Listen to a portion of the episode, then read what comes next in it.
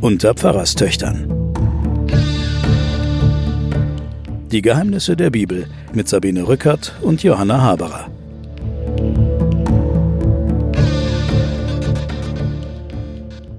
Herzlich willkommen zu den Pfarrerstöchtern und den Geheimnissen der Bibel. Wir machen jetzt bereits heute die zweite Sondersendung in diesem Jahr. Die erste war ja an Ostern. Da haben wir über Trost gesprochen. Jetzt haben wir im selben Jahr Weihnachten. Corona ist immer noch nicht vorüber. Und wir sprechen über die Rettung des Kindes. Mir gegenüber sitzt meine Schwester Johanna Haberer, Professorin für Religion und Medien an der Universität Erlangen. Ich bin Sabine Rückert, stellvertretende Chefredakteurin der Zeit. Ja, frohe Weihnachten. Frohe Weihnachten. Ich finde, wir sollten diesmal etwas ungewöhnlich starten und uns gleich zu Beginn die Weihnachtsgeschichte anhören. Der eine oder andere unserer Hörer und Hörerinnen wird es bestimmt schon gehört haben, gestern und heute, aber das macht nichts. Wir können trotzdem die Weihnachtsgeschichte nochmal vertragen. Das ist Kulturgut. Das kann man sich mehrfach anhören oder in den Oratorien mehrfach gesungen anhören.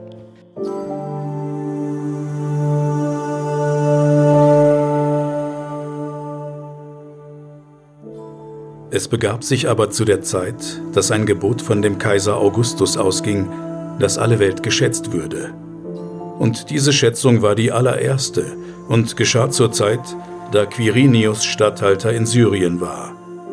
Und jedermann ging, dass er sich schätzen ließe, ein jeglicher in seine Stadt. Da machte sich auf auch Josef aus Galiläa, aus der Stadt Nazareth in das judäische Land zur Stadt Davids, die da heißt Bethlehem, darum, dass er von dem Hause und Geschlechte Davids war, auf das er sich schätzen ließe mit Maria, seinem vertrauten Weibe. Die war schwanger. Und als sie da selbst waren, kam die Zeit, dass sie gebären sollte. Und sie gebar ihren ersten Sohn und wickelte ihn in Windeln und legte ihn in eine Krippe, denn sie hatten sonst keinen Raum in der Herberge. Und es waren Hirten in derselben Gegend auf dem Felde bei den Hürden, die hüteten des Nachts ihre Herde. Und des Herrn Engel trat zu ihnen, und die Klarheit des Herrn leuchtete um sie. Und sie fürchteten sich sehr. Und der Engel sprach zu ihnen, Fürchtet euch nicht. Siehe, ich verkünde euch große Freude, die allem Volk widerfahren wird. Denn euch ist heute der Heiland geboren, welcher ist Christus, der Herr, in der Stadt Davids. Und das habt zum Zeichen. Ihr werdet finden das Kind in Windeln gewickelt und in einer Krippe liegen. Und alsbald war da bei dem Engel die Menge der himmlischen Heerscharen, die lobten Gott und sprachen, Ehre sei Gott in der Höhe und Friede auf Erden bei den Menschen seines Wohlgefallens.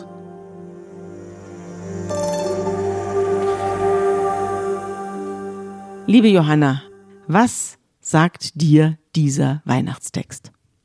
Zunächst einmal ist er ein Teil sozusagen der Sprachmuster unserer Kultur. Es ist ein bezaubernder Text, eine Aneinanderreihung von großartigen Bildern, von den Engeln auf dem Feld und von dem Kind im Stall. Und das alles umkränzt sich in unserem kulturellen Bewusstsein dann mit einer Reihe von Liedern, wie äh, Ich stehe an deiner Krippe hier oder Maria durch den Dornwald ging oder die Herbergssuche, wer klopfet an. Also in meinem Kopf wenigstens ist es ein musikalisches Ereignis, es ist ein Gesprächsraum, es ist eine Erinnerung an Familienfeste, wo dieser Text immer gelesen wurde. Also es ist einer der zentralen Texte der Weltgeschichte. Und er verströmt eine große Bescheidenheit, um nicht zu sagen Ärmlichkeit in einer Krippe liegen. Es gibt ein großes Gewimmel in dieser Zeit. Also jeder soll sich eintragen lassen, sich zählen lassen, damit der Kaiser Augustus weiß, wie viele Leute er in Israel unterworfen und ausgebeutet hat. Das ist ja der Sinn, der dahinter steckt. Und jeder fängt dann an, dahin zurückzukehren, wo er herkommt, damit man die Leute auch wirklich äh, eintragen kann in Listen. Und dadurch entsteht eben ein riesiges Gewimmel und jeder sucht eine Unterkunft und diese beiden hier, äh, dieses junge Paar mit der schwangeren Maria findet eben keine Unterkunft und deswegen müssen sie in einen Stall mit Ochs und Esel, die ja dann später in unserer Krippe hinzuerfunden worden sind, von denen steht ja hier gar nichts. Da müssen die dann runterschlüpfen und dann müssen sie irgendwo in eine Futterkrippe ihr Kind gebären. Also ganz ärmlich. Wir haben ja die Musetexte in den letzten Wochen besprochen und haben da immer wieder festgestellt, dass das eine Mischung aus tatsächlich historisch fassbaren Dingen ist und dann mythisch ausgemalten Dingen. Ist hier auch so. Ist hier auch so, weil natürlich hier der Text Wert darauf legt, wir, wir benennen einen historischen Moment. Also als Quirinius Statthalter in Syrien Ja, war. Zeitpunkt. Syrien war eine reiche Provinz, die hatte der Augustus unterworfen und da äh, beginnt er mit der Volkszählung, die bis heute Zensus heißt übrigens, ja. Das ist der Zensus, der damals von den Römern erfunden wurden, um die Steuern auf der einen Seite schätzen zu können und die Männer fürs Militär einziehen zu können. Das waren die zwei Gründe. Und der Quirinius war ein Emporkömmling oder Cyrenius, ein Liebling des Augustus, der war da provinzial und unter ihm hockte dann auch so ein Herodeskönig noch rum. Also die, die hatten eigentlich nichts zu Die ja sagen. Paralleluniversen. Ja. Israel hatte ja noch einen König, Ja. Aber, Aber- es gab eben oben drüber noch gestülpt die römische Ja. Staatsgewalt. Das waren Frühstücksdirektoren, die Genau. je nach ihrer Loyalität zu den Römern eben gehalten wurden oder nicht. Zu diesem Also- König, Herodes, zu dem kommen wir gleich noch. Zu dem kommen wir. Also jedenfalls, der Text legt Wert darauf, dass es einen historisch fest zu machenden Punkt gibt. Auch die Örtlichkeit, also auch die Längen- und Breitengrade werden jetzt hier nicht gerade angegeben, aber die Stadt Nazareth, Genau. Bethlehem, ist alles gezeigt. Ja, aber du merkst sofort in dem Augenblick, wo dann die schwangere Jungfrau kommt und das Städtchen Bethlehem kommt, da merkst du sofort, der Mythos schlägt durch, weil im Ersten Testament ja der Messias vorausgesagt wird. Und das Neue Testament versucht ja nachzuweisen, dass der Messias, auf den die Juden warten, das Volk Israel wartet, dieser Jesus ist. Und da pflanzt sich jetzt an, an diesem quasi historisches Datum, pflanzt sich jetzt an die ganzen Vorhersagen, Ja. die über diesen Jesus gemacht worden sind. Also im Alten Testament wurden jede Menge Prophezeiungen erhoben und die werden jetzt wieder aufgegriffen im Neuen Testament, damit man auch merkt, er ist es. Ja? Genau. Wir haben also hier den äh, Messias vor uns. Ja, also da gibt es zum Beispiel in Jesaja 7, da sprach Jesaja wohl an, so hört ihr vom Hause David, ist's euch zu wenig, dass ihr Menschen müde macht, also langweilt, müsst ihr auch noch Gott langweilen, also große Müdigkeit ist ausgebrochen, darum wird euch der Herr selbst ein Zeichen geben. Siehe, eine Jungfrau ist schwanger und sie wird einen Sohn gebären, den wird sie nennen Immanuel, also Gott mit mir. Wurde aber nicht, er wurde ja anders genannt. Aber Gott mit mir, das ist sozusagen Berufsbezeichnung. Programm. Das ist die Berufsbezeichnung. Oder wir sind beim Propheten Micha. Da heißt es, ein kleines Lied an die kleine Stadt Bethlehem. Und du, Bethlehem, Ephata, die du klein bist unter den Tausenden in Juda, aus dir soll mir der kommen, der in Israel Herr sei, dessen Ausgang von Anfang und von Ewigkeit her gewesen ist. Oder das in Weihnachtsliedern häufig genannte Stamm. Jesaja. Ja, genau, aus Jesses Stamm. Ja. Das ist Isai. Isai ist der Vater von David. Und da geht es darum, dass das Jesuskind aus dem Stamm Davids ist. Der Josef wird da hin verwandtschaftet, werden wir noch äh, heute drauf kommen. Also der Josef ist irgendwie mit dem David verwandt und aus diesem Stamm kommt es, aus Davids Stamm kommt dieses Kind und muss in dieser Stadt geboren werden. Und es soll eine ja, Alma, eine junge Frau, heißt es eigentlich im Hebräischen, im Griechischen dann Partena. Also eigentlich heißt es, eine junge Frau wird ein Kind gebären. Ja. Aber im Griechischen wird es schon so ein bisschen hin übersetzt, dass es eine Jungfrau sein soll. Ja.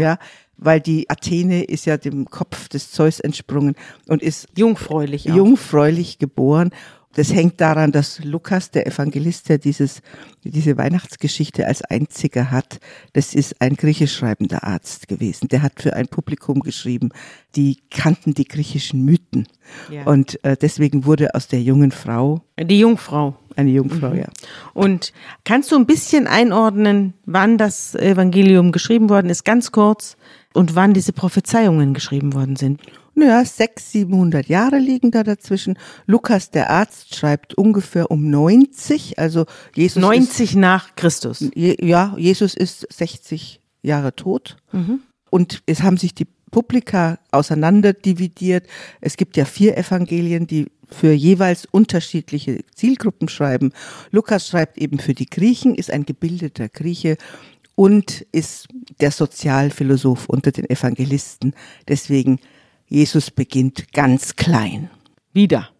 Kennen wir ja auch schon, dass in der Bibel vieles sehr, sehr klein beginnt. Unser Thema ist ja heute die Rettung des Kindes. Und es gibt nicht nur bei Lukas eine Geburtsgeschichte, obwohl es natürlich die schönste und berühmteste ist mit dem Stall und den Engeln und so weiter. Es gibt aber auch beim Evangelisten Matthäus eine Geschichte von der Geburt Jesu und die hört sich etwas nüchterner an Hören wir doch mal rein.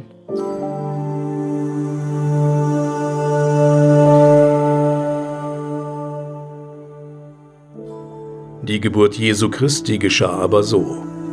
Als Maria, seine Mutter, dem Josef vertraut war, fand es sich, ehe sie zusammenkamen, dass sie schwanger war von dem Heiligen Geist. Josef aber, ihr Mann, der fromm und gerecht war und sie nicht in Schande bringen wollte, gedachte, sie heimlich zu verlassen. Als er noch so dachte, siehe, da erschien ihm ein Engel des Herrn im Traum und sprach, Josef, du Sohn Davids, fürchte dich nicht, Maria, deine Frau, zu dir zu nehmen. Denn was sie empfangen hat, das ist von dem Heiligen Geist. Und sie wird einen Sohn gebären, dem sollst du den Namen Jesus geben. Denn er wird sein Volk retten von ihren Sünden. Als nun Josef vom Schlaf erwachte, tat er, wie ihm der Engel des Herrn befohlen hatte, und nahm seine Frau zu sich. Und er erkannte sie nicht, bis sie einen Sohn gebar, und er gab ihm den Namen Jesus.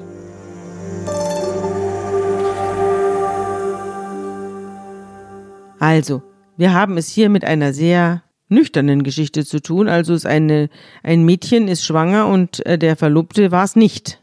Und denkt sich, ja, jetzt habe ich hier ein Kuckuckskind gleich zu Beginn, noch vor Eheschließung. Ich mache mich jetzt mal besser davon.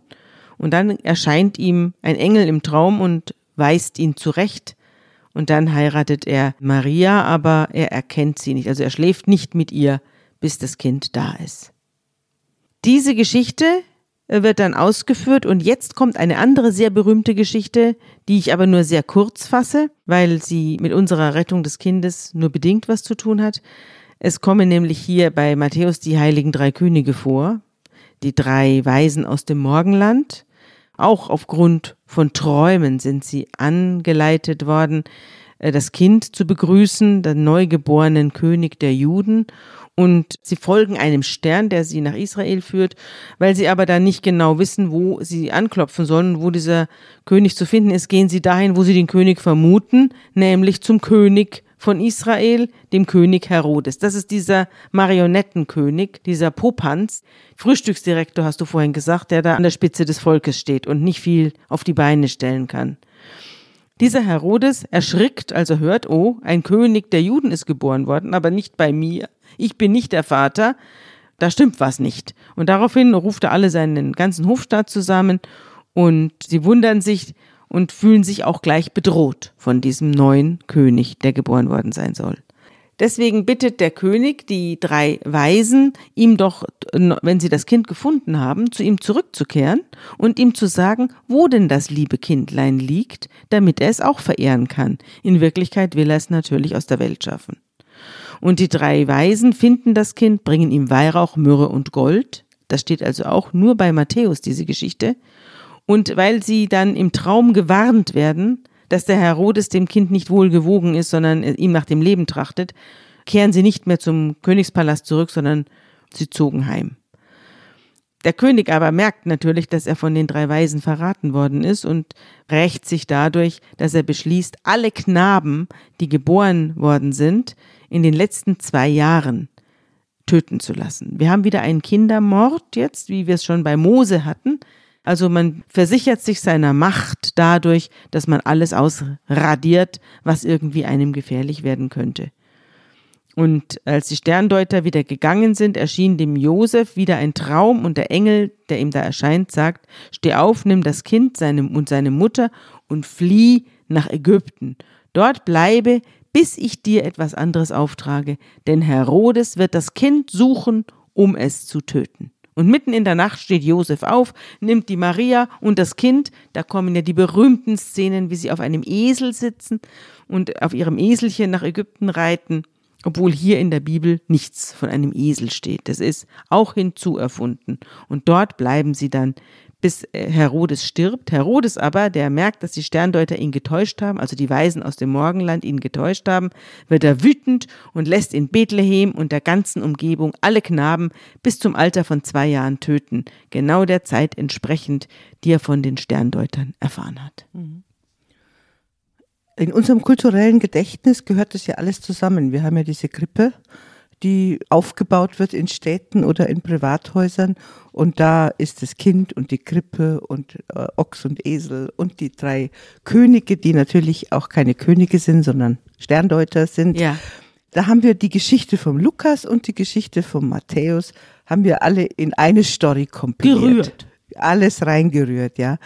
Dabei sind es ganz, ganz unterschiedliche Geschichten. Du hast vollkommen recht. Das eine ist die, die Rettung des Kindes, die steht ja vor allem bei Matthäus, die steht so nicht bei ja. Lukas. Und zwar wird der Jesus im Grunde genommen so ein bisschen mit dem Mose in Verbindung gebracht. Der wird gerettet vor einem Kindermord, ganz ähnlich wie das bei dem Mose war. Und unser Matthäus, der arbeitet ja auch, haben wir ja schon mal festgestellt, so ähnlich wie die Josefsgeschichte, ganz viel mit Träumen. Ja. Und dieses Kind hat erstmal eine Gefährdung, wenn der Vater nämlich geht. Wenn der Josef sich zu dieser schwangeren Frau nicht bekennt, dann ist eigentlich das Überleben dieser Frau nicht gesichert. Wir müssen uns vorstellen, der vom Kind ganz zu schweigen. Vom, genau. Also putzt man den heiligen Goldstaub von der Geschichte. Was bleibt übrig? Es bleibt eine etwa 14-jährige junge Frau übrig, die ungewollt schwanger ist. Man weiß den Vater nicht und in damaligen Zeiten heißt es, dass so eine junge Frau eigentlich von der allgemeinen Strafgerichtsbarkeit erwischt wird. Also wir kennen ja die Stories, wo Frauen gesteinigt werden, die ungewollt schwanger sind oder die äh, Geschlechtsverkehr haben und man weiß den Vater nicht oder man weiß den Partner nicht. Also das ist eine gefährliche Situation. Das Kind, die Mutter ist gefährdet und das Kind ist gefährdet. Und die Vorstellung, dass der Josef sich da davon macht, ist eigentlich nicht, dass er sie nicht bloßstellen will, sondern ehrlich gesagt, dass er würde sie eigentlich dem Strafgericht. Dem Volkszorn überantworten. Ja. Mhm. Und da rettet zum ersten Mal Gottes Kind, indem er im Traum dem Josef sagt, also aus dem Staub machen. Das Geht kannst nicht. du Fersengeld geben geht nicht. Hm? Das ist die erste Rettung. Und dann kommt die Rettung im nächsten Traum, wo er dann nach Ägypten flieht. Da findet man wieder die Parallele im Alten Testament, wo es bei dem Propheten Hosea heißt, im Hinblick auf den Messias, von Ägypten aus habe ich meine Söhne gerufen. Also der Messias soll dann auch beim anderen Propheten dann aus Ägypten kommen. Also man hat alles gesammelt, was im Alten Testament auch, man hat es natürlich aus dem Zusammenhang gerissen, aber alles gesammelt, was es über den Messias zu sagen gibt. Und das finden wir alles ja. in der Weihnachtsgeschichte. Einfach, wieder. weil es sich die Prophezeiung unbedingt erfüllen sollte. Hat man alles zusammengerafft und mhm. da reingestopft in mhm. die Geschichten. Mhm. mhm. Sehr interessant. Das Interessante an dem Thema Rettung des Kindes ist ja, dass die Rettung des Kindes ein uraltes Motiv ist und eigentlich möchte ich sagen, ein genetisches Motiv. Also die Angst um ein Kind ist ja bei den Menschen in den Genen drin. Also wir sind ja genetisch, alle Lebewesen sind genetisch dazu verpflichtet, ihre Kinder aufzuziehen und die Angst, dass dieses kleine Flämmchen wieder verlöschen könnte, ist dem Menschen archetypisch in die Gene hineingefügt worden. Wir können uns dagegen gar nicht wehren, dass wir uns Sorgen machen um Kinder. Und Horrorfilme arbeiten da auch ganz stark damit, nicht? Die, die nehmen gerne mal ein Kind mit rein in ihre Gefährdungslage, sodass der Zuschauer einfach nicht anders kann, als sich zu Tode zu fürchten um dieses Kind. Das Kind, das fliehen muss, das gerettet werden muss und die Rettung manchmal auch nicht überlebt. Das ist ja auch dieses unglaubliche Bild, das sich in die, in die öffentliche Gedächtnis eingebrannt hat von Alan Kurdi, der zwei- oder dreijährige, äh, der 2015 bei Bodrum an die türkische Küste gespült worden ist. Jeder kennt dieses Bild dieses kleinen Kindes, das auf dem Gesicht liegt, mit einem roten T-Shirt und einer blauen Hose angetan und ertrunken ist, weil das Boot gekentert ist, mit dem es von Syrien nach Griechenland gelangen wollte mit Schleppern und diese Flucht nicht überlebt hat. Also das ist auch ein Mahnmal, ein Symbol des gefährdeten Kindes, dass es eben die Gefahr nicht überlebt hat. Und es ist dann auch eine Metapher für eine Zukunft, die sich geschlossen hat. Also ein Kind steht nicht nur, dass wir das genetische Programm haben, auf unsere Kinder aufzupassen, sondern ein Kind steht für eine Zukunft. Ja. Und zwar für eine möglicherweise heilere Zukunft, als wir sie jetzt als Gegenwart haben. In in einem Kind ist immer die Hoffnung, es geht besser weiter oder es wird was heil. Du wirst es besser machen. Und ein totes Kind, Ist eine tote Zukunft. ja, Ich habe, als wir uns geistig auf diesen Podcast hier vorbereitet haben, habe ich äh, mal ein bisschen nachgedacht, was mich an die Rettung des Kindes erinnert. Und ich habe mich eines wunderbaren Stückes entsonnen, das meine Kollegin Andrea Böhm geschrieben hat im Zeitmagazin 2013 im Januar. Und zwar hat sie dort eine Ordensschwester porträtiert, Giovanna Calabria, die im Südsudan Kindersoldaten beschützt. Und mehr oder weniger alleine. Also diese Frau sitzt im Südsudan in einer kleinen Missionsstation mit noch ein paar alten Schwestern aus Europa oder Mexiko und ein paar afrikanischen Schwestern dabei, aber es sind vielleicht eine Handvoll Frauen, die da in einer Einsamkeit sitzen und Leuten helfen, die betreuen, niemanden missionieren. Das sind zwar eigentlich eine Missionsstation, aber die missionieren niemanden, denn die größte Gefahr geht von den Christen aus. Der Rebellenchef, der mit seinen blutigen Horden dieses Gebiet terrorisiert, ist ein Christ. Der heißt Joseph Kony und hat eine Rebellenmordtruppe, die Lord's Resistant Army heißt und alles umbringt, was ihnen vor die Machete kommt. Als göttliche Strafe wird es dann verkauft, dieser Terrorismus, den die betreiben. Und diese Frau hat sozusagen neben Leprakranken und anderen Hinfälligen mehrere Kindersoldaten aufgenommen, die schwer traumatisiert sind. Und Andrea Böhm schreibt über diese alte 67-jährige Schwester, eine Stellenanzeige für die Station in Nsara sähe etwa so aus.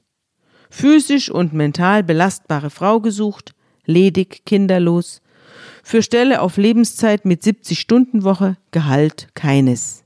Urlaub alle drei Jahre, Erfahrungen mit Malaria, Reptilien, Geistern und bewaffneten Konflikten erwünscht. Das wäre die Stellenbeschreibung für Giovanna Calabria. Nun sitzt die da unten in Nsara, wenn- da ist auch eine Landkarte dabei, da kann man sich anschauen, wie das aussieht, diese kleine Gemeinde, wo sie da sitzt. Warte mal. Blätter, Blätter, Blätter. Also Nsara liegt im Südsudan und direkt daneben liegt die äh, Zentralafrikanische Republik, dann die Demokratische Republik Kongo und Uganda. Also es sind drei Staaten, die jetzt nicht für ihren Rechtsstaat und für ihre Sicherheit bekannt sind, als eine sehr gefährliche Situation. Und dort trifft die Autorin Andrea Böhm auf John. John war elf, als LRA-Rebellen, also Lords Resistant Army, die Armee des Herrn, wie sie sich nennen, sein Dorf auf der kongolesischen Seite der Grenzregion überfielen. Mehrere Bewohner töteten und die kräftigsten unter den Kindern und Jugendlichen verschleppten. Die übliche Geschichte, sagte Giovanna Calabria. John verbrachte ein Jahr bei der LRA. Er wurde offenbar bald vom Gefangenen zum Aufpasser ernannt, musste andere Entführte mit dem Stock schlagen, wenn sie jammerten, und durfte irgendwann ein Gewehr tragen und ein Panga, So nennt man hier eine Machete. Mit der hat er getötet. Aber darüber, sagt die Schwester, rede er kaum. Über Joseph Kony, den Anführer der LRA, weiß John, dass dieser viel Macht hat und alles sieht, fast wie Gott. Das haben ihm die Kommandanten seines Trupps erzählt. Er selbst hat Kony nie gesehen. Die LRA hat seit Jahren keinen festen Stützpunkt mehr, sondern zieht in kleinen, unabhängigen Mordtropps durch den Busch. Auf einem dieser Tagesmärsche geriet Johns Gruppe in eine Schießerei mit Soldaten. Er rannte davon und irrte herum, bis ihn Händler aufgriffen und er schließlich in Giovanna Calabrias improvisiertem Therapieprogramm landete. Das besteht aus ordentlicher Verpflegung, Schulbesuch und Strafpredigen, wann immer er in das Gebaren eines bewaffneten Halbstarken zurückfällt. Sonntags lässt sie ihn die Kollekte zählen als vertrauensbildende Maßnahme. Und wenn John nach einem seiner Albträume wieder in einen Strudel aus Schuld, Verzweiflung und Panik gerät, wirft sie ihm eine Rettungsleine zu. Gott sieht alles, sagt sie dann zu ihm. Gott hat gesehen, dass sie dich zum Töten gezwungen haben. Gott weiß, dass du kein Mörder bist. Es ist eine schützende Decke aus Worten, eine Art Mantra, halb gesprochen, halb gebetet, gleichmütig und eindringlich zugleich. Sie hat es bei unzähligen solcher Kinder ausprobiert. Die meisten, sagt Giovanna, beruhigen sich dann. Am nächsten Nachmittag spricht John doch vom Töten. Er hockt vor dem Missionshaus unter einem Baum, um den Hals das Kreuz, das Schwester Giovanna ihm geschenkt hat. Wir reden über sein Dorf im Kongo. Er weiß, dass Giovanna im Kongo nach seinen Verwandten suchen lässt, aber er will nicht zurück, um nichts in der Welt. Hast du keine Sehnsucht nach deinen Eltern? frage ich. Ich habe Angst, dass man mich bestraft, sagt er. David, ein einheimischer Missionshelfer, übersetzt aus dem Zande ins Englische. Er kannte den Mann nicht, den sein Kampftrupp eines Tages entführte. Offenbar musste er für einige Zeit Proviant und Munition schleppen, gefesselt an andere Gefangene, so wie es dem Jungen in seinen ersten Wochen bei der LRA selbst ergangen war. John weiß nicht, warum der Mann sterben musste. Er weiß auch nicht, warum sein Kommandant den Jüngsten im Trupp den Befehl zur Hinrichtung erteilte. Mit Pangas und Knüppeln hätten sie auf den Mann eingeschlagen, sagt er. Und dann hat er irgendwann nicht mehr geschrien. John flüstert etwas auf Zande. Er fürchtet sich, sagt David, vor der Rache und der Strafe Gottes. Dem Jungen zittern die Mundwinkel. Schwester Giovanna müsste jetzt kommen und ihr Mantra sprechen, aber sie ist außer Reichweite. Also hocken ein frommer Übersetzer und eine atheistische Reporterin vor dem 13-Jährigen und stimmen einen holprigen Kanon an. Gott hat alles gesehen, sage ich auf Englisch, und David übersetzt es auf Zande. Gott weiß, dass du kein Mörder bist. Er weiß, dass sie dich gezwungen haben. Gott weiß das. John ist in sich zusammengesackt, jede Kraft ist aus seinem Körper gewichen. Da sei ja nicht nur Gott, sagt er kaum hörbar, sondern auch der Geist des Mannes, den er getötet hat. Was, wenn der ihn nun jagen wird? Der, antworten wir, weiß doch auch, dass du kein Mörder bist. Und dann fragt sie später, als sie auf die, wieder auf die Schwester trifft, kann man für einen wie Joseph Kony beten? Dieser LRA-Mörderchef? Kann man, sagt Schwester Giovanna. Ich bete jeden Tag für ihn. Ich bete, dass Gott ihn endlich holt. Egal wie, durch Malaria, Herzschlag, einen Schlangenbiss oder eine Kugel. Es gibt Missionsgebiete, in denen sich die Feindesliebe und andere Grundsätze der Bergpredigt leichter vertreten lassen. Zentralafrika gehört nicht dazu. Eine ganz besondere Art der Weihnachtsgeschichte. Der Rettung eines Kindes, ja. Es ist nur eines von vielen, die ihr da begegnet sind. Also was aber ist, sehr was, eindrücklich. Ja, und man bekommt ja fast Tränen in den Augen. Was sehr gut in diese etwas harte, jetzt hart intonierte Weihnachtsgeschichte passt, ist, dass auch die biblische Weihnachtsgeschichte eine harte Geschichte ist. Eine entsetzliche Geschichte. Ja. Und zwar auch natürlich die Armut im Stall und so, die wir dann aber so mit Blattgold verzieren. Also Weihnachten wird ja erst seit dem vierten Jahrhundert ungefähr äh, gefeiert und ist als Datum auf diesen 25. Dezember gelegt, weil das der Beginn der Sonnenwende, Wintersonnenwende ist.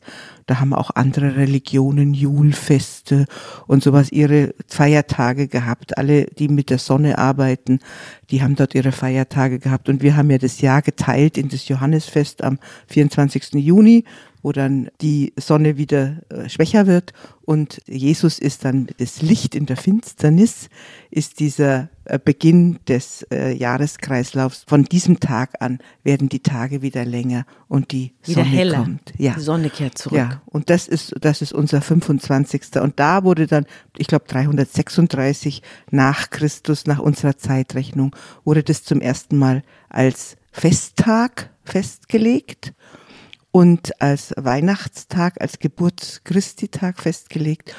Und dann wurde das als Gemeindefest gefeiert und geschenkt wurde an dem Tag gar nichts. Mhm.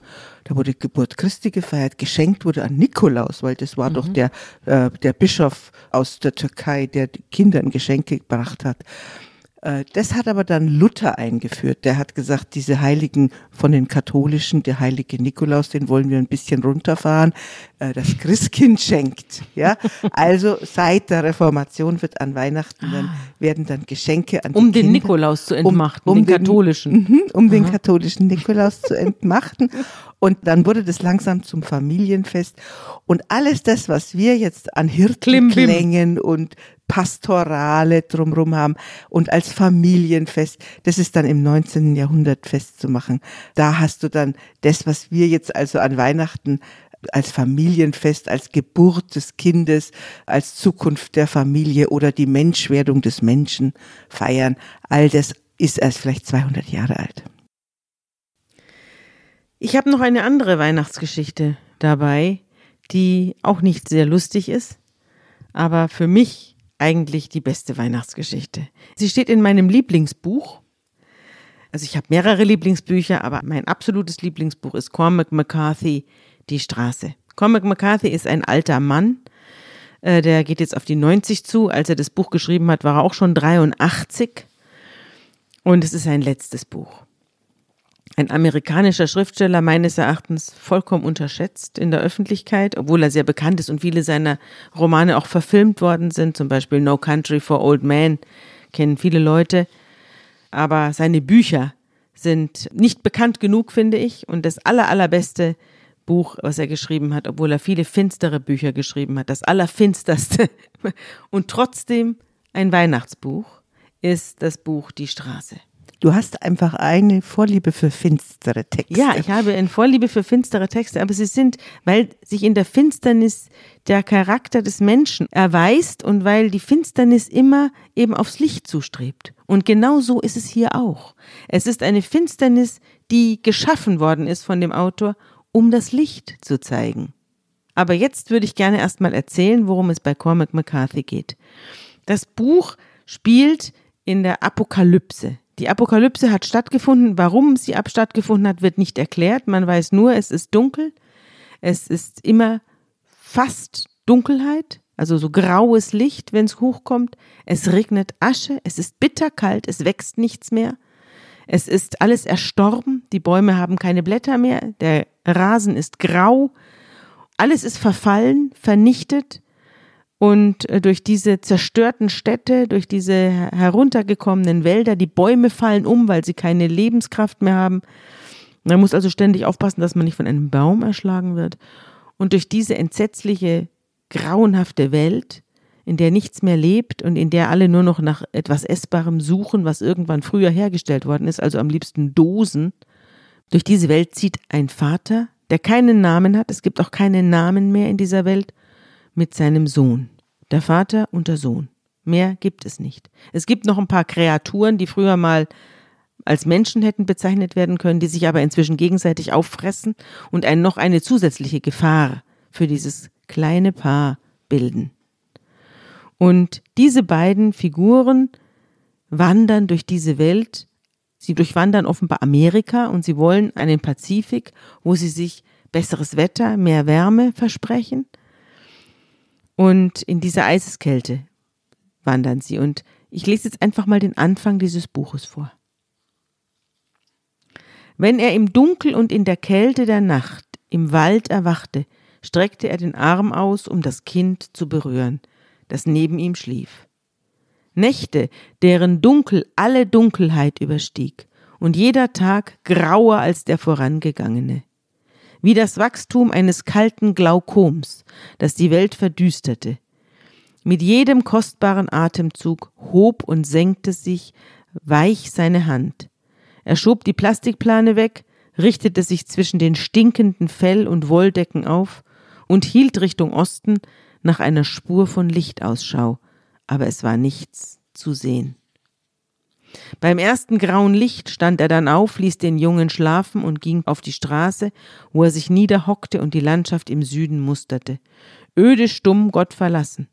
Er meinte, es sei Oktober, doch er war sich nicht sicher. Er hatte schon seit Jahren keinen Kalender mehr geführt. Sie zogen in Richtung Süden. Noch ein Winter hier war nicht zu überleben.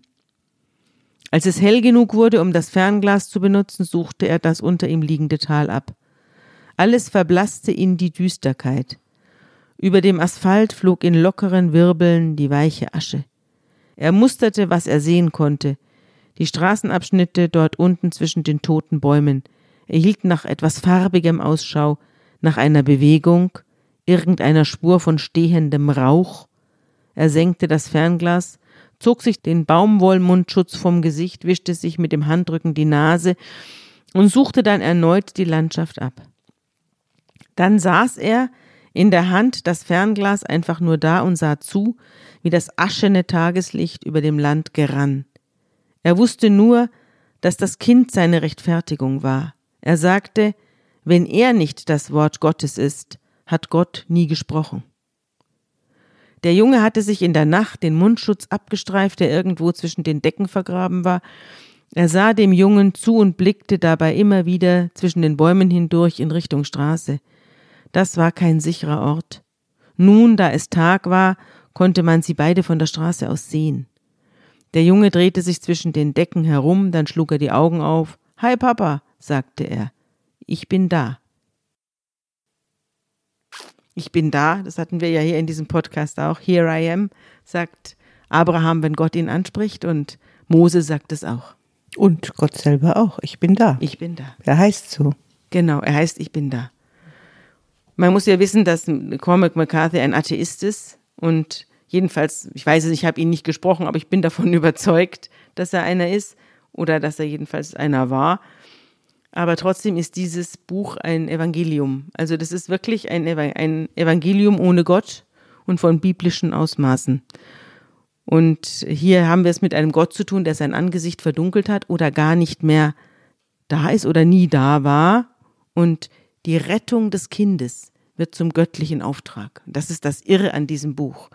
Jetzt überschlage ich 150 Seiten und jetzt begegnen sie auf ihrer entsetzlichen Irrfahrt, wo sie also auch Menschenfressern bereits begegnet sind und schreckliche Fluchten hinter sich haben, einem uralten Mann. Der Mann sagt, er sei 90 Jahre alt und er ist als einziger alleine unterwegs in einer Welt, in der kein Mensch überleben kann und niemand weiß, wie dieser Mann überlebt hat, der in Lumpen geht. Der Mann beobachtete ihn Woher würde man wissen, dass man der letzte Mensch auf Erden ist, fragt der Vater, diesen fremden Alten. Man würde es wahrscheinlich gar nicht wissen, man wäre es bloß, antwortet der. Keiner würde es wissen. Das würde keinen Unterschied machen. Aber Gott würde es wahrscheinlich wissen. Ist es das? Es gibt keinen Gott, sagt der Mann. Nein, es gibt keinen Gott, wiederholt er, und wir sind seine Propheten. Ich verstehe nicht, wieso Sie noch am Leben sind, sagt der Vater. Wovon ernähren Sie sich? Ich weiß es nicht. Diese Figur, der Sie da begegnen, ist der einzige, der einen Namen hat im ganzen Buch. Der heißt Eli, also Elias. Und ist der Prophet einer Welt ohne Gott. Er sagt dann, ich habe schon lang kein Feuer mehr gesehen. Ich lebe wie ein Tier. Als ich den Jungen heute gesehen habe, habe ich gedacht, ich wäre gestorben. Sie haben geglaubt, er wäre ein Engel? Ich wusste nicht, was er war. Ich hätte nie gedacht, dass ich noch mal ein Kind zu Gesicht bekomme. Ich wusste nicht, dass das passieren würde. Und wenn ich nun sage, er ist ein Gott, sagt der Vater, der Alte schüttelte den Kopf. Über sowas bin ich hinaus. Schon seit Jahren. Wo keine Menschen leben können, ergeht es den Göttern nicht besser. Das werden Sie schon noch sehen.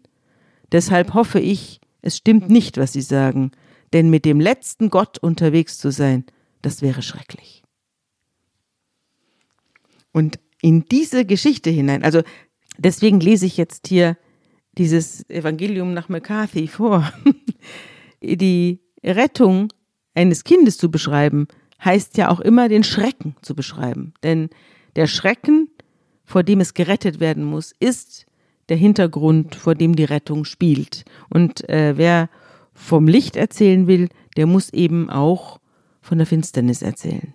Und es geht eben in dieser Geschichte letztlich um nur um die Liebe dieser beiden Personen. Und die Rettung heißt, einen Atemzug nach dem anderen zu retten. Also von Atemzug zu Atemzug wird hier gezählt. Es wird nicht in, ich, in 20 Jahren baue ich ein Haus oder so. Das spielt hier keine Rolle mehr, sondern es geht von Tag zu Tag und noch genauer äh, von Atemzug zu Atemzug. Und man fragt sich am Schluss des Buches, was ist das Leben mehr als das? Ja. Deswegen finde ich, dass das eine Weihnachtsgeschichte und sie erinnert mich an den Anfang des Johannesevangeliums. Jetzt fangen wir das dritte Evangelium an in diesem Podcast und ich würde jetzt mal vorschlagen, wir hören da rein.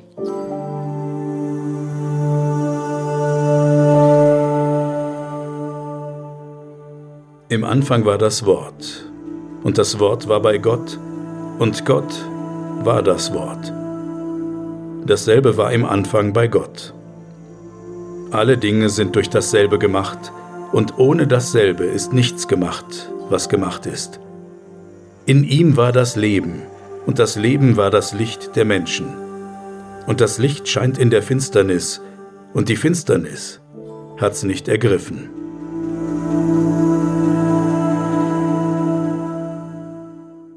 Schön, dass du darauf hinweist, dass wir drei verschiedene Anfänge haben von den Evangelien und dass Weihnachten ganz unterschiedlich beschrieben wird. Das älteste Evangelium will ich nur noch hinweisen, ist das Markus-Evangelium. Das hat überhaupt keine Jugendgeschichte, keine Kindergeschichte. Da taucht Jesus einfach auf mit seiner Botschaft und er wird getauft. Er ist ein erwachsener junger Mann, als er auftaucht. Und dann haben wir die Kindergeschichten bei Matthäus und dann haben wir die Weihnachtsgeschichte bei Lukas.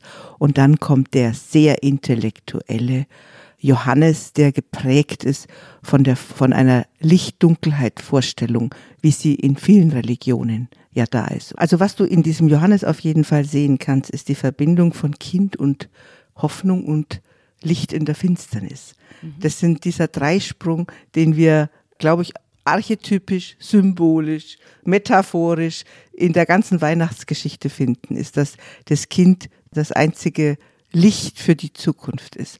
Und das Johannesevangelium beschreibt es ja mit dem Begriff Logos. Das ist aber dann ein bestimmter Gedanke, ein Vernunftgedanke oder ein, ein Lichtgedanke, der in die finsteren Seelen der Menschen fällt. Aber die Menschen wollen dieses, dieses Licht nicht aufnehmen. Dieses Kind, das ja dann als Jesus beschrieben wird, wird ja dann auch gekreuzigt. Das heißt, die Finsternis hat es nicht ergriffen. Ähm, das heißt aber doch auch, die Finsternis hat gewonnen, oder? Die Finsternis hat nicht gewonnen, weil dieser Logos, dieses Kind, dieser Gedanke in der Welt ist. Und ich möchte dazu einfach noch diese Metapher von der Finsternis und vom Licht möchte ich nochmal ergänzen durch auch einen Verheißungstext im Alten Testament. Da heißt es nämlich auch, wird angekündigt, dieser Messias, der hier Friedefürst heißt. Und es passt gut zu dem McCarthy-Text. Das Volk, das im Finstern wandelt, sieht ein großes Licht. Und über denen, die wohnen im finstern Lande, scheint es hell. Du wächst lauten Jubel, du machst groß die Freude, vor dir freut man sich, wie man sich freut in der Ernte, wie man fröhlich ist, wenn man Beute austeilt. Denn du hast ihr drückendes Joch, die Jochstange auf ihren Schultern und den Stecken ihres Treibers zerbrochen. Denn jeder Stiefel, der mit Gedröhn dahergeht, und jeder Mantel durch Blut geschleift, wird verbrannt und vom Feuer verzehrt. Also das ist das Ende des Krieges und das Ende der Finsternis. Also Unfrieden, Krieg, Hass aufeinander, das wird als die Finsternis beschrieben und dieses eine Kind, dieser Messias, der geboren wird an Weihnachten, ist ein Text übrigens, der immer an Weihnachten verlesen ja. wird. Das ist das Licht in der Finsternis. Und dann geht's noch mal weiter und da heißt es dann, denn uns wird ein Kind geboren, ein Sohn ist uns gegeben und der heißt Wunderrat, Gott hält, ewig Vater, Friedefürst. Also diese, der Friedensgedanke ist mit dem Lichtgedanken verbunden und das wiederum ist mit der, mit der Gedanken eines neugeborenen Kindes verbunden. Und ich glaube, dass äh, Mekasi zwar die Dunkelheit sehr groß macht, aber die Liebe zwischen diesen beiden und die Zukunft des Kindes, das ist ja ist ein heller Schein oder stirbt das Kind am Schluss? Nein, das Kind stirbt nicht, aber der Vater stirbt. Der Vater verliert sein Leben in der, bei der Rettung des Kindes und das Kind findet Menschen. Und zwar Menschen, die nicht degeneriert sind und zu, und zu halben Wölfen verkommen sind, sondern die so sind wie sein Vater. Und das wird von einer Familie aufgenommen. Es bleibt offen, ob es überlebt und ob alle überleben. Aber es trifft am Schluss auf Menschen, die Menschen sind und die das Feuer, wie, es auch immer heißt, wir tragen ein Feuer in uns und diese Menschen tragen das Feuer auch in mhm. sich. Logos. Ja, das ist ganz, also es ist Licht dermaßen symbolisch geschwängert, obwohl mhm. es ein ganz kleines, irres Buch ist. Mhm. Es erinnert mich eben an ein Evangelium und deswegen habe ich es heute vorgelesen. Vielleicht sollten wir unseren Podcast nicht so finster beschließen oder so schwer beschließen, sondern etwas, etwas Erheiterndes, obwohl auch das nicht so richtig heiter ist. Aber auf jeden Fall ist es unterhaltsam. Ich war ja mal Ressortleiterin im Dossier, im Ressort Dossier und zu diesem Zeitpunkt hat Henning Susebach, von dem ich hier auch schon was vorgelesen habe, einen Versuch gemacht. Henning Susebach hat sich zusammen mit einer Schauspielerin äh, in der Adventszeit verkleidet. Und sie sind als Maria und Josef äh, zu den Reichen gegangen. Das Stück hieß dann Maria und Josef im Ghetto des Geldes. Und Maria und Josef, also Henning Susebach und die Schauspielerin Viola Hees, sind gemeinsam in, durch sehr, sehr wohlhabende Orte gezogen, im Speckgürtel von Frankfurt, haben sich dort als schwangere Obdachlose ausgegeben und haben versucht, ähm, die Menschen dazu zu bewegen, ihnen Obdach zu gewähren oder irgendwie sich ihnen zuzuwenden. Und sie haben dabei sehr viele Mauern angetroffen, sehr viele Kameraaugen und sehr viele Gitter und sehr wenige Menschen, die mit ihnen gesprochen haben. Die ganze Sache spielt in der Adventszeit, wie gesagt, und ich lese jetzt einen kleinen Teil aus dieser Reportage vor, die sehr, sehr lang geworden ist und sehr, sehr unterhaltsam. Aber ich lese jetzt mal einen kleinen Teil vor. Wir inspizieren die Toplage, Hanglage wie im Voralpenland, Blick bis zum Anschlag. An die sechs Millionen Euro kosten die Villen hier, trotz eines, Zitat, Mankos für Ästheten, Zitat Ende, wie das Wirtschaftsmagazin Kapital bedauert, denn der Weg hinauf führt durch eine Straße mit Geschosswohnungsbau. Was mehr als drei Stockwerke hat, steht im Taunus im Ruf eines Ghettos. Es ist eine Welt der Namenlosen, die wir nun betreten. An den Toren, an jeder Pforte blanke Klingelschilder, allenfalls Initialen MHK, einige heißen auch Mustermann, andere nur Klingel. Reglos schauen uns Kameraaugen an, aus deren schwarzen Pupillen wir eine Mischung aus Angst und Abscheu zu lesen glauben. Und dann irren sie da herum und versuchen in der Vorweihnachtszeit eben Menschen für sich irgendwie zu interessieren, aber alle flüchten gleich ins Häuschen. Eine Frau, die ihnen nicht entfliehen kann, weil sie gerade Einkaufskörbe ins Haus wuchtet, aus ihrem Mercedes, die lässt sie rein und lässt sie auf die Toilette gehen aber sonst machen alle sofort die Türe zu. Und dann probieren sie es beim Pfarrer. Bis in den Abend sind uns Menschen und Häuser verschlossen. Bleibt bloß der Pfarrer. Das Pfarrerhaus der evangelischen Kirche sieht aus wie aus einem Adventskalender in die Wirklichkeit kopiert. Holztür, Veranda, Weihnachtsbaum. Wieder klingeln, wieder warten, wieder ein blechernes Ja aus dem Lautsprecher. Wir haben eine Bitte, Nach einer Weile öffnet sich die Tür, im hellen Spalt eine schwarze Silhouette, der Pfarrer. Wir sind ohne Obdach und wollten fragen, wo man hier schlafen kann. Meines Wissens gibt es hier nichts. Dürfen wir nicht bei Ihnen übernachten? Nein, wir haben uns darauf verständigt, dass das nicht geht. Aber Sie sind doch die Kirche. Mit diesem Satz ist unsere Verlegenheit zu ihm hinübergewechselt. Trotzdem, sagt er. Wir haben auch Schlafsäcke dabei. Nein, und mit Verlaub, sowas ist hier noch nie vorgekommen. Jetzt sagt der Autor, heißt es in der Bibel nicht, klopfet an, so wird euch aufgetan? Und sagt Jesus nicht, was ihr getan habt, einem meiner geringsten Brüder, das habt ihr mir getan? Wo jeder hat, kann man offenbar nicht helfen lernen. Und doch, der Pfarrer macht die Tür nicht ganz zu, er scheint mit sich zu ringen. Wie oft hat er mit den Kindern der Gemeinde das Krippenspiel geprobt und jetzt das? Wenn er nicht hilft, wer dann? Er zögert, grübelt, verschwindet dann im Pfarrhaus, nicht ohne vorsichtshalber die Tür zuzumachen. Dann kommt er zurück mit 20 Euro, einer Adresse, einer Jugendherberge 15 Kilometer weiter und einer Plastiktüte, in die er fast all seine Vorräte hineingestopft haben muss ein halber Laib Brot, Wurst, Käse, Tomaten, Äpfel, Orangen, Wasser, Kekse, ja sogar Gummibärchen.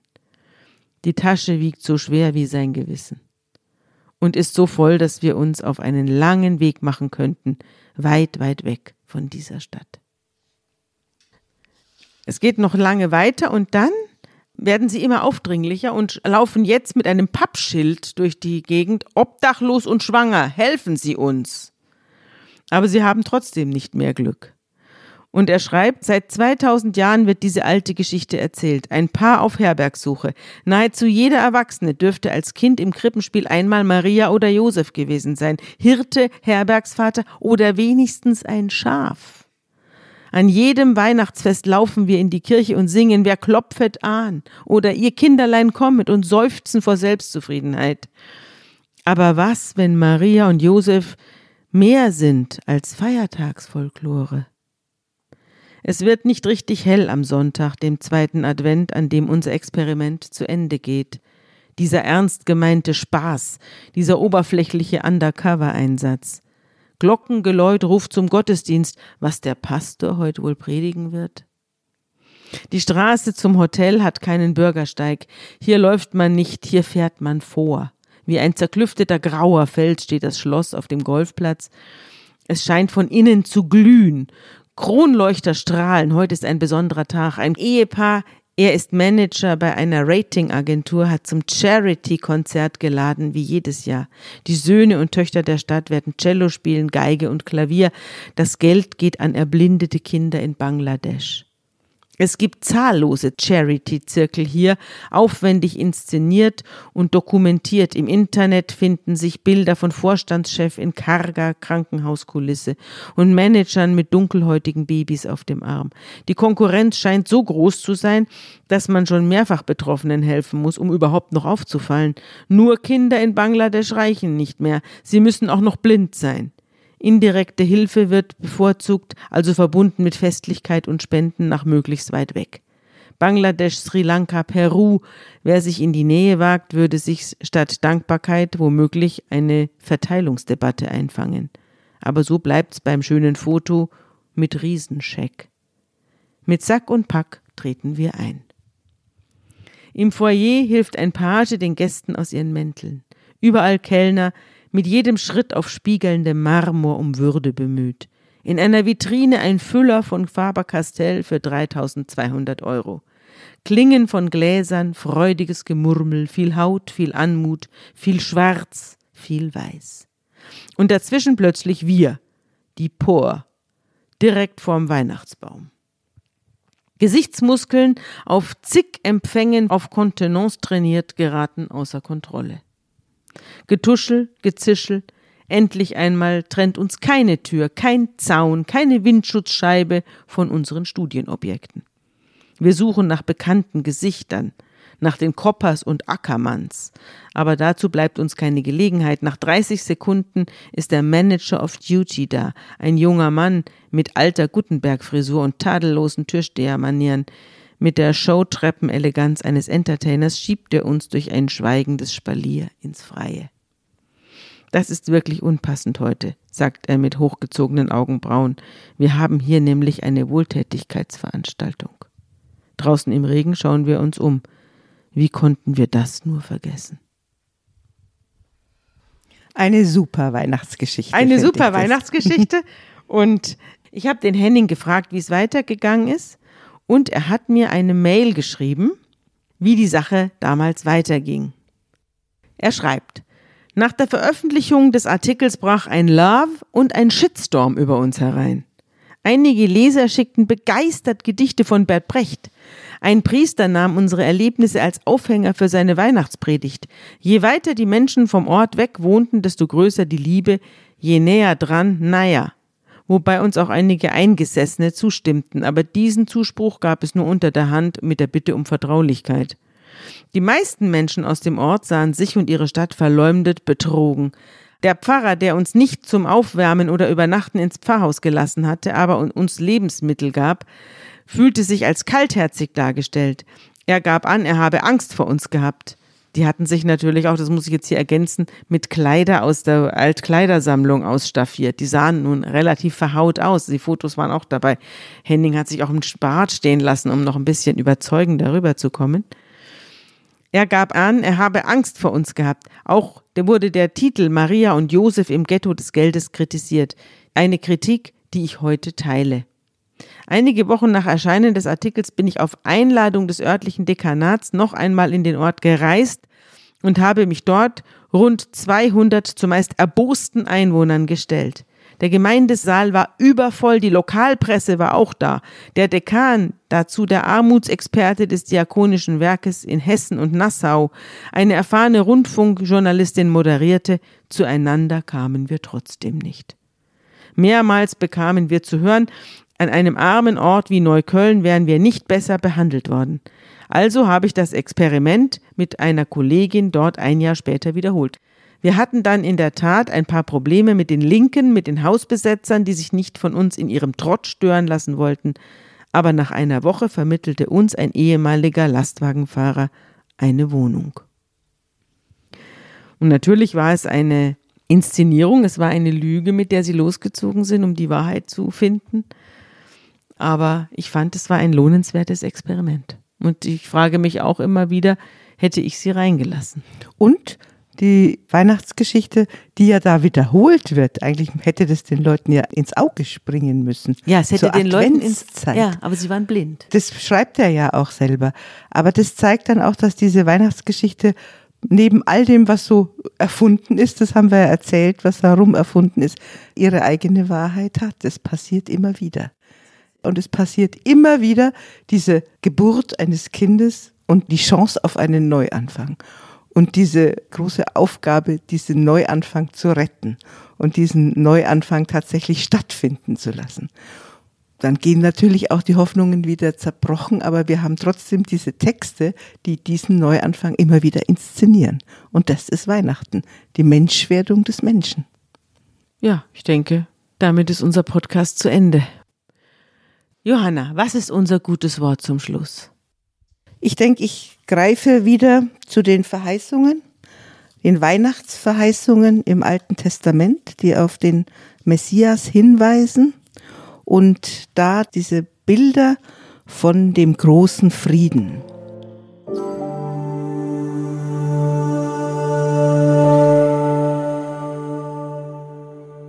Und es wird ein Reis hervorgehen aus dem Stamm Isais und ein Zweig aus seiner Wurzel Frucht bringen. Auf ihm wird ruhen der Geist des Herrn, der Geist der Weisheit und des Verstandes, der Geist des Rates und der Stärke, der Geist der Erkenntnis und der Furcht des Herrn.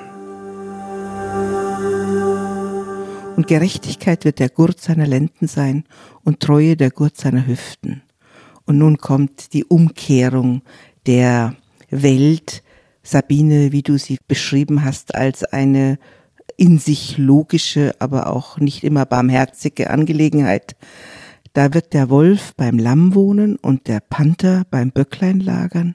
Kalb und Löwe werden miteinander grasen und ein kleiner Knabe wird sie leiten.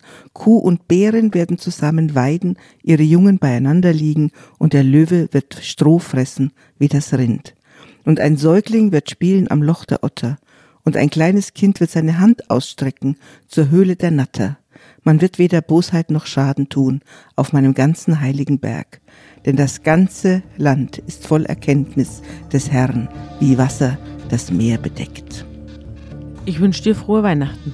Ich wünsche dir auch frohe Weihnachten, Licht in der Finsternis.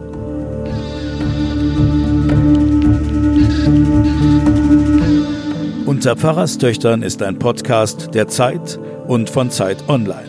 Produziert von Pool Artists.